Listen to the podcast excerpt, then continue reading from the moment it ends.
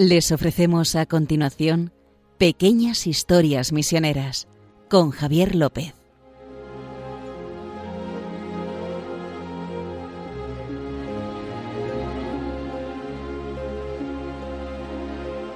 Bueno, un día más estamos aquí con ustedes en Pequeñas Historias Misioneras y como siempre me acompaña mi compañero, el del director de MEPRES, Justo Amado. ¿Qué tal, Justo? ¿Cómo estás? Muy bien, muy bien, muy contento. O sea, Bueno. de- ya sabes que hablar de, de los misioneros nos alegra.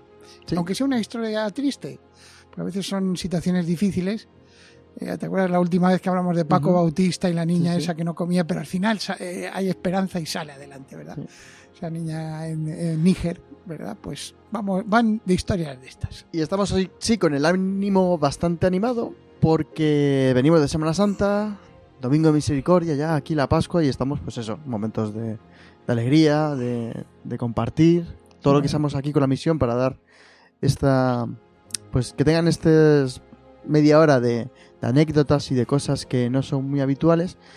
Y les recuerdo que saben que si pueden colab- colaborar o participar en este programa pueden hacerlo a través del correo historiasmisioneras arroba radiomaria.es historiasmisioneras arroba radiomaria.es y si quieren escuchar alguno de los más de 40 capítulos que llevamos ya en estas pequeñas historias misioneras pueden hacerlo buscándolo en el buscador de Google para encontrar el podcast poniendo pequeñas historias misioneras y si al lado ponen Radio María ya les llega directamente al podcast de Radio María.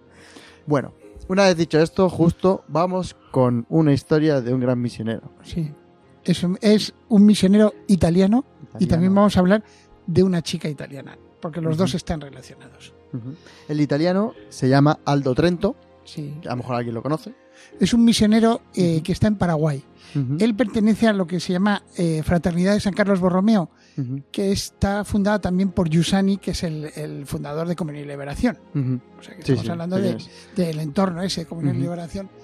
Y este sacerdote, que es, eh, es del norte de Italia, eh, pues él, él ha hablado mucho de su vida porque está, o sea, está vivo, está ya en. Paraguay. ¿sabes? Sí, sí, sí, él está vinculando. Él está eh, en Paraguay. Entonces, resulta que, mm, que él pasó una especie como de noche oscura cuando era sacerdote. Fíjate, está, lo está pasando mal. Yo lo entiendo, porque uno que haya vivido en el norte de Italia, en, cuando empieza el otoño, aquello es una niebla perpetua. O sea, vas por las autovías, y las autopistas y no te lo crees. ¿En serio? Yo, Sí, yo, o sea- yo no lo conozco. Yo estuve un mes en el norte de Italia y casi me deprimí. Todo, todo niebla, todo niebla. Vamos, que no se ve casi nada. Bueno, pues eh, así era más o menos la situación que tenía. Y fue el mismo Yusani.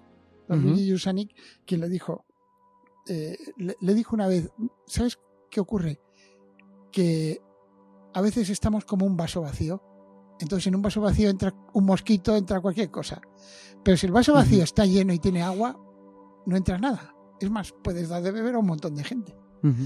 Entonces, para que hiciera eso, para que se llenara de agua, y ¿qué hizo? Lo mandó, le dijo, ¿por qué no te vas a Paraguay, a una parroquia ahí en Asunción, en la capital de Paraguay, que te vas a enterar lo que es dar agua? O sea, dire- directamente le dijo Sí, que sí, se sí. fuera para allá. No, no, Pues, no, no se lo ordenó porque, pero le, se lo sugirió y dice, verás cómo te ayuda.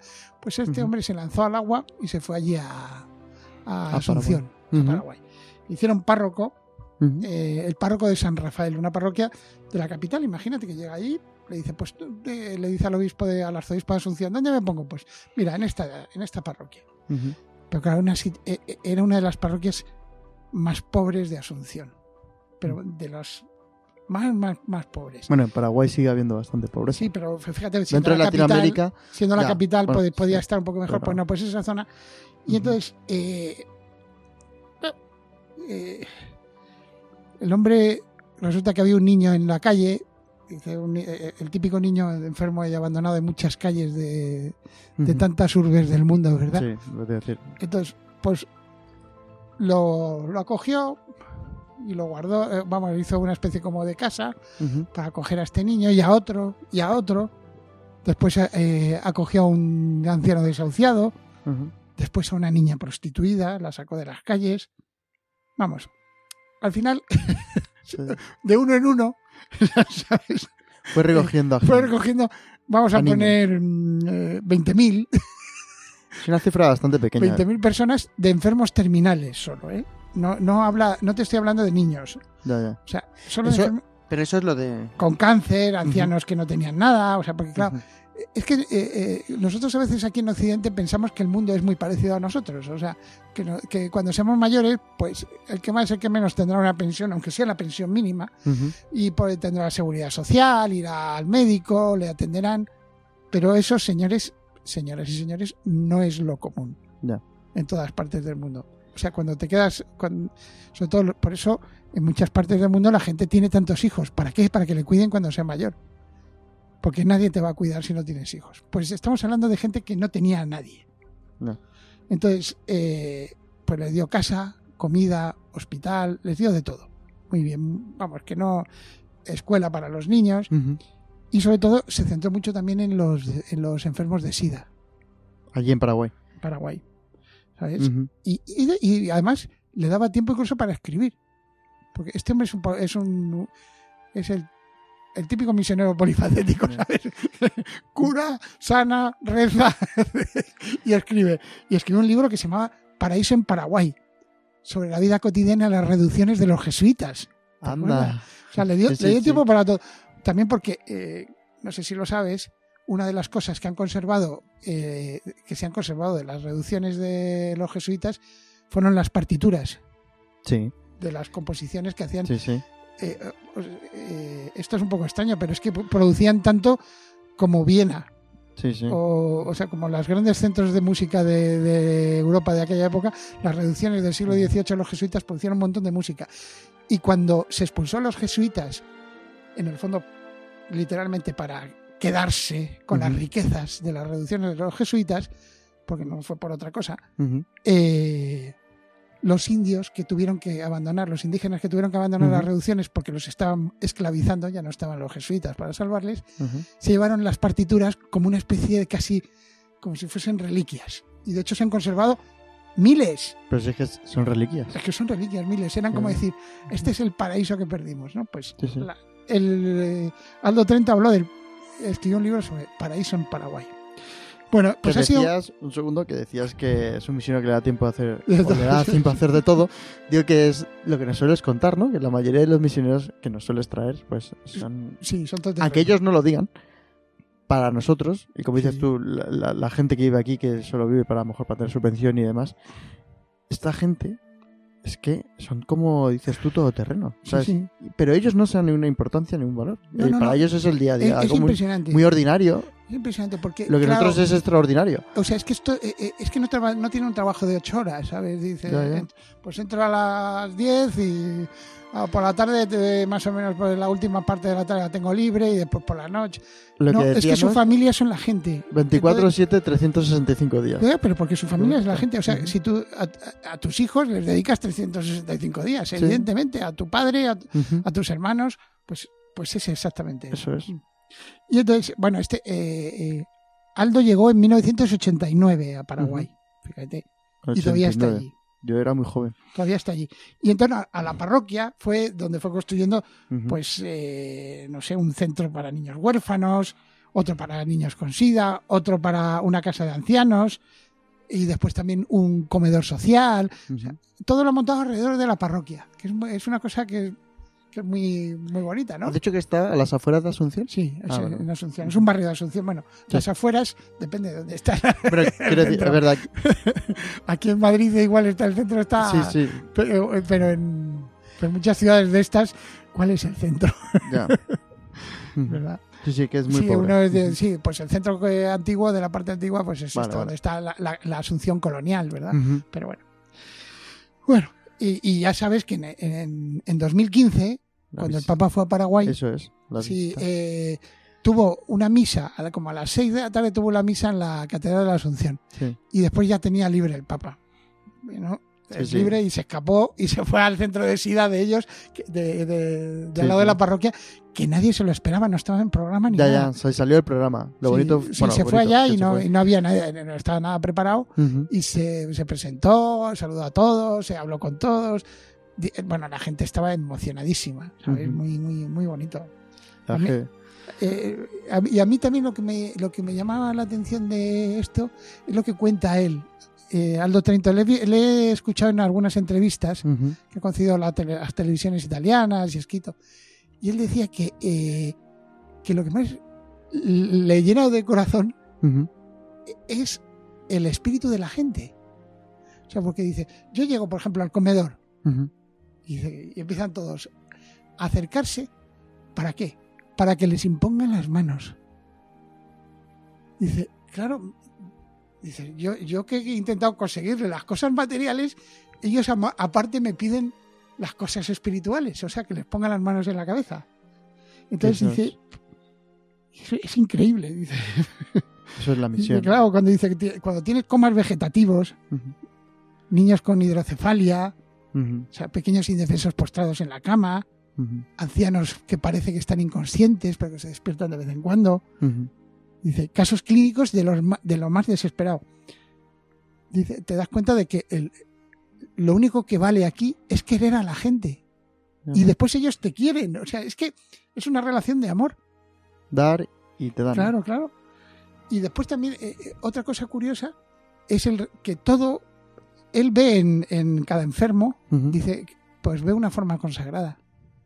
O sea, Ya. cuando ve un niño así que está, pues ve una forma consagrada. De alguna manera es casi es la presencia de Dios. Por eso lo tengo que cuidar. ¿Cómo no lo voy a, a- a cuidar? Y entonces dice que también le impresiona cuando, eh, por ejemplo, el, el día del Corpus, cuando sale la Eucaristía, pues la devoción de la gente. Y cuando pasa con la Eucaristía por el hospital o por el centro, la devoción de la gente. Dice, es que me impresiona, me evangelizan. Claro. Bueno, volvemos a lo de siempre. Es que, lo de siempre, porque eh, esto, este programa al final se acaba rayando de tanto decir lo mismo. siempre es lo mismo, ¿no? De que también al otro día, eh, ahora que viene la jornada de vocaciones nativas y está cerca, eh, escucha el testimonio que tenemos eh, preparado en la, en la página web de vocacionesnativas.es al misionero Jorge Torres del Yeme, que estuvo en Mozambique, y él dice una frase y dice, yo fui a evangelizar, pero a mí los pobres me evangelizaron. ¿Sabes? Porque el pobre evangeliza como dice el Evangelio. Si al No, y final aparte, evangeliza. fíjate lo que dice el, el Aldo Trento también dice que los pobres piden mucho más que un paquete de, de servicios, alojamiento, comida. O sea, no, es el paquete de seguridad social, por decirlo de alguna manera. Sí, sí, Piden mucho más que eso. O sea, lo que piden es ser mirados y amados. claro. ¿Sabes? Mirados y amados. Eso es lo que piden la- las personas. ¿no? Por eso.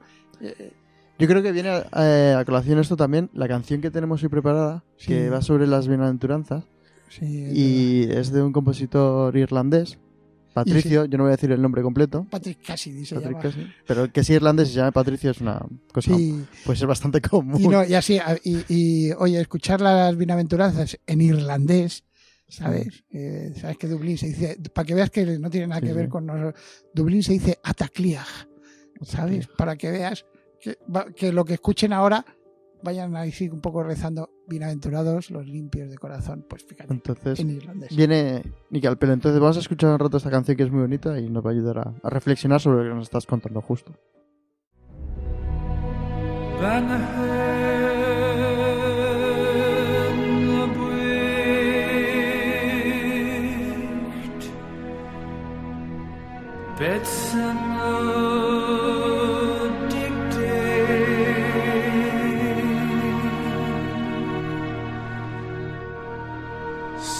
Ben hem drovim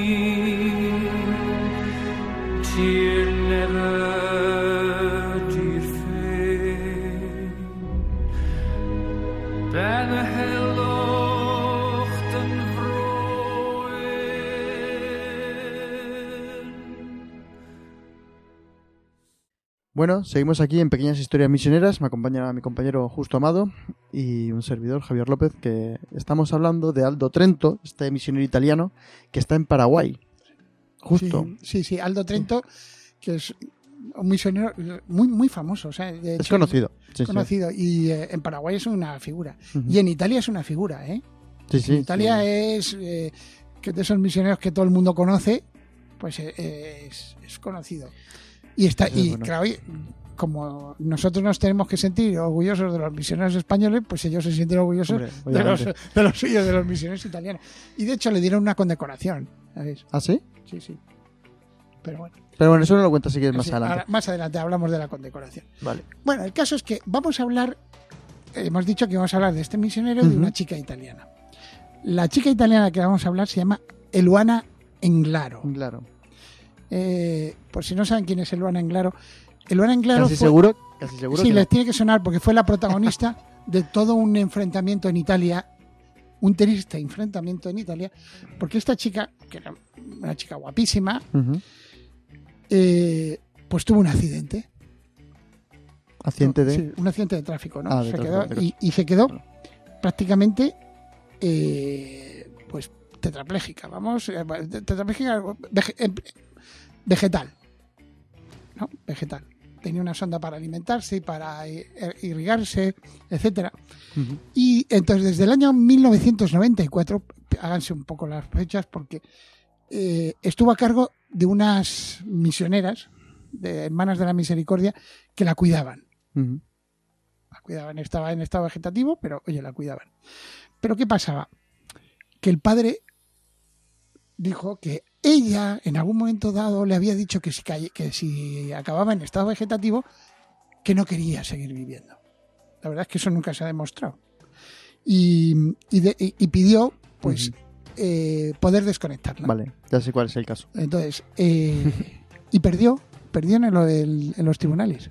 Perdió en, eh, hasta el año 2005, o sea, perdió el, el primer juicio y después en el tribunal de apelación, la segunda instancia nuestra más o menos, eh, volvió a, perder. En el año 2005, fíjense, 94, 2005, ya lleva 11 años eh, Luana en, ¿sabéis?, en estado vegetativo. Pero en 2007, contra todo pronóstico, se le concedió un nuevo juicio por problemas de forma, etcétera. Fue un- una cosa muy, muy, muy polémica, Sí, sí, porque en teoría, me acuerdo. eh, aquí en España, cosa juzgada y se acabó. Tú no puedes hacer un juicio sobre la misma Sobre cosa. juicio Pues volvieron, volvieron y causó, vamos, al final el país estaba muy tenso. ¿Sabes? Unos a favor, otros en contra, de que se la desconectara, de que otros que, y, y de hecho eh, le- levantó mucho el, el movimiento pro vida en. Italia. Sí, sí. O sea, lo aunó mucho. El caso es que en 2008 por fin se le- el padre consiguió el permiso para interrumpir el, el suministro de alimentación Sí. e hidratación de, de su hija. Sí. Pues eh, a pesar de que, fíjate, eh, en un hospital de Italia se ofrecieron médicos y enfermeros y el mismo hospital a cuidarla. Gratis. O sea, no a costa de la seguridad social ni no, no, ellos la familia ellos ni nada. est- Sí, no. ellos eh, dedicarían su tiempo y sus recursos a cuidarla, que no les importaba. Pero aún así el padre dijo que no, que hay que y entonces eh, claro, eh, era tal, se hicieron tantas manifestaciones que eh, Berlusconi Ujú. sabes que era el presidente de Italia en aquella sí. época, hizo un decreto para intentar parar que apagaran todos los aparatos. Hizo un decreto. Lo que pasa es que él es presidente del gobierno, ¿sabes? Presidente del concilio, que se dice en Italia. Y, el, entonces el presidente de la República tiene que firmar el decreto. El presidente de la República equivale más o menos al rey. Ya. Y entonces el presidente de la República se negó. Pues imagínate, fue un escándalo porque en teoría el presidente de la República es como el rey español, pues firma todo. Ya, ya, ya. Porque imagínate que el presidente del gobierno español presenta un dec- le, Ya. le- le eligen al presidente del gobierno español, le eligen los españoles, pues tiene que refrendarlo. Es un acto protocolario, sí, pero si no lo firma, No vale. no vale. O sea, es que es absurdo, ¿no? ¿Cómo no lo va a firmar? Porque son actos casi como... Pues este no quiso firmarlo, Giorgio Napolitano, dijo que no. Y el caso es que le- la, de- lo des- la desconectaron, a Luana la desconectaron y tardó como tres días en morir. Además, hay relatos de alguien que estaba cuidándola como eh, empezaba a ahogarse, empezaba... O sea, que Ujú. fue una muerte muy, muy fea. me imagino. Entonces, ¿y Aldo Trento qué tiene que ver con todo esto? Es lo que estaba pensando. Pues Aldo Trento se presentó en la embajada italiana en Paraguay con su medalla de Italia y se la devolvió. Después de esto. Sí, o sea, devolvió la medalla. Dice, ¿sabes quién me la ha dado? Un tal Giorgio Napolitano. No la quiero. No la quiero. No puedo ser, no puedo. Porque es que, eh, o sea, va contra mis creencias y contra Con todo lo que hago yo aquí. con todo lo que hago yo aquí. Mm. ¿No? Dice, dice, ¿cómo puedo yo, ciudadano italiano, recibir semejante honor cuando usted, con su no intervención, permite la muerte de Luana en nombre de la República Italiana? Para que veas. Pues se acabó. No, yo no participo de esto. O sea, cada uno tiene capacidad de expresar su... Pues él, y además hizo unas declaraciones y creó mucho, vamos, que tuvo mucho impacto y sobre todo en Paraguay. Pues, Porque también a los pobres les explicas esto y dices, ¿tú qué? O sea, la quería de- no lo entiendo. no lo No, entiendo. es- Y dice, y además es que lo que, lo que contaba, hizo un comunicado que era brutal. Ah. Dice, tengo más de un caso como Eluana Englaro. Pienso en el pequeño Víctor, un niño en coma que aprieta los puños. Lo único que hacemos es darle de comer con la sonda. Ante estas situaciones, ¿cómo puedo reaccionar ante el caso de Luana? Dice, ayer me traen una chica desnuda, una prostituta, en coma, dejada ante un hospital. Se llama Patricia, tiene 19 años. La hemos lavado y limpiado. Y ayer empezó a mover los ojos. Celeste tiene 11 años, sufre, una leucemia gravísima. No había sido nunca tratada, me la han traído, solo para enterrarla. Hoy Celeste camina y sonríe. No. He llevado al cementerio a más de 600 de estos enfermos. ¿Cómo se puede aceptar semejante operación como la que se hizo a Eluana? Cristina es una niña abandonada en un basurero, es ciega, sorda, tiembla cuando la beso y vive con una sonda como Eluana. No reacciona, tiembla y basta. No me importa su piel putrefacta. Tendría que ver con qué humildad les la curan mis médicos. Fíjate. O sea, empieza a contar casos que tiene todos los días. Claro. Y es que, dice, por eso decía que, que con la historia esta experimentó un dolor intensísimo. Es como si me dijeran, ahora te cogemos a tus hijos enfermos, a todos estos que ha nombrado, Sí. y te los quitamos. Dice, el hombre no se puede reducir a cuestión química. Dice, ¿cómo puede el presidente de la República ofrecerme una estrella a la solidaridad en el mundo? Así que he cogido la estrella y la lleva y se la he devuelto. Dice, con perdón, parecía que estaba diciendo, ya sabes dónde. Decías antes, eh, en el comunicado, eh, no dice la palabra asesinato, Pero bueno, pero le dice de forma un poco, pues eso, eh, feminismo y tal, por no decirlo, pero obviamente lo que hicieron con esa niña fue asesinarla. Sí, el tema, el tema de fondo es que no la dignidad de las personas no es por lo que hacen ni por lo que disfrutan, es, es ontológica. Entonces, si tú, eh, eh, en, el, en el caso este de la vida, si para ti la vida no es sagrada en el sentido de, hasta, de aquí está la pared, o sea, podemos llegar a hacer cualquier cosa, pero no contra la vida. Claro. O sea, de hecho, eh, eh, casi se ha llegado a un que estamos todos de acuerdo en Occidente de que la vida es sagrada. O sea, no, no hay pena de muerte. Eh, eh, Bueno, sí, no. Después dice, precisamente, por ejemplo, para apoyar el aborto, que se dice que no es ¿y para la eutanasia? y para la eutanasia, eh, eh, eh, que ahora está entrando, es precisamente Hombre, eso, es un ataque a un concepto que, que en, en Occidente lle- llegábamos a tener claro. O sea, Pero ya no. ya no, ya se ha, de- de- se ha difuminado. ¿Por qué? Porque, eh, eh, claro, no, te realizas. Ah, hemos venido a realizarnos. Ah, claro. En realidad lo que, a lo que hemos venido es amar. Amar y ser felices. Claro, eh, la- las figuras de los misioneros, pero en general, la figura de Jesús lo que nos enseña es que hemos venido a amar. Ese es el tema. Y a ser amados. A veces es más cosas. difícil dejarse amar Sí. que amar, a ¿sabes? Porque amar me pongo y amo a la gente, ¿no? ¿Y qué pasa cuando te quieren? ¿Eh? Déjate amar. Claro. Eso sería. ¿No? Y es en el fondo lo que hace Dios, en el fondo es amarnos. Déjate amar, ¿verdad? Sí.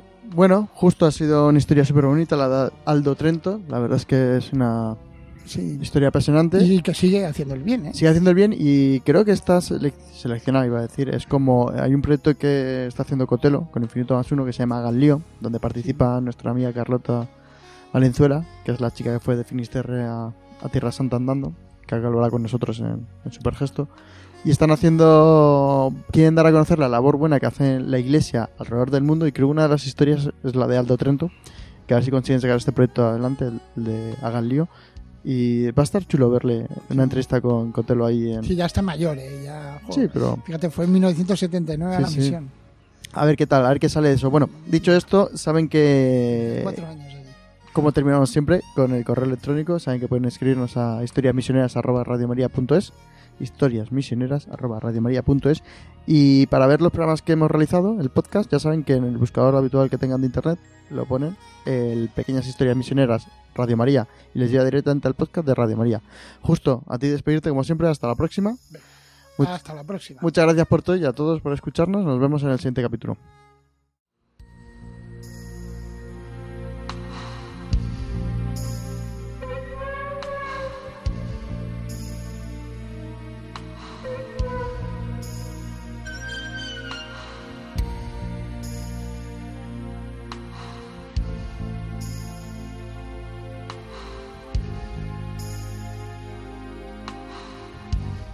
Han podido escuchar en Radio María Pequeñas Historias Misioneras, un programa dirigido por Javier López.